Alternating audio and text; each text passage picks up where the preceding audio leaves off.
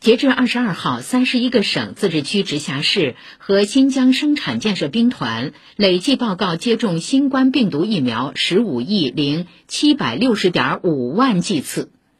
南京市昨天报告新增本土新冠肺炎确诊病例十二例，新增无症状感染者六例。截至目前，该市共有本土确诊病例二十三例，共有本土无症状感染者十四例。针对疫情防控情况，南京市自昨天起对部分区域疫情风险等级进行调整，将江宁区路口街道维和区域调整为高风险地区。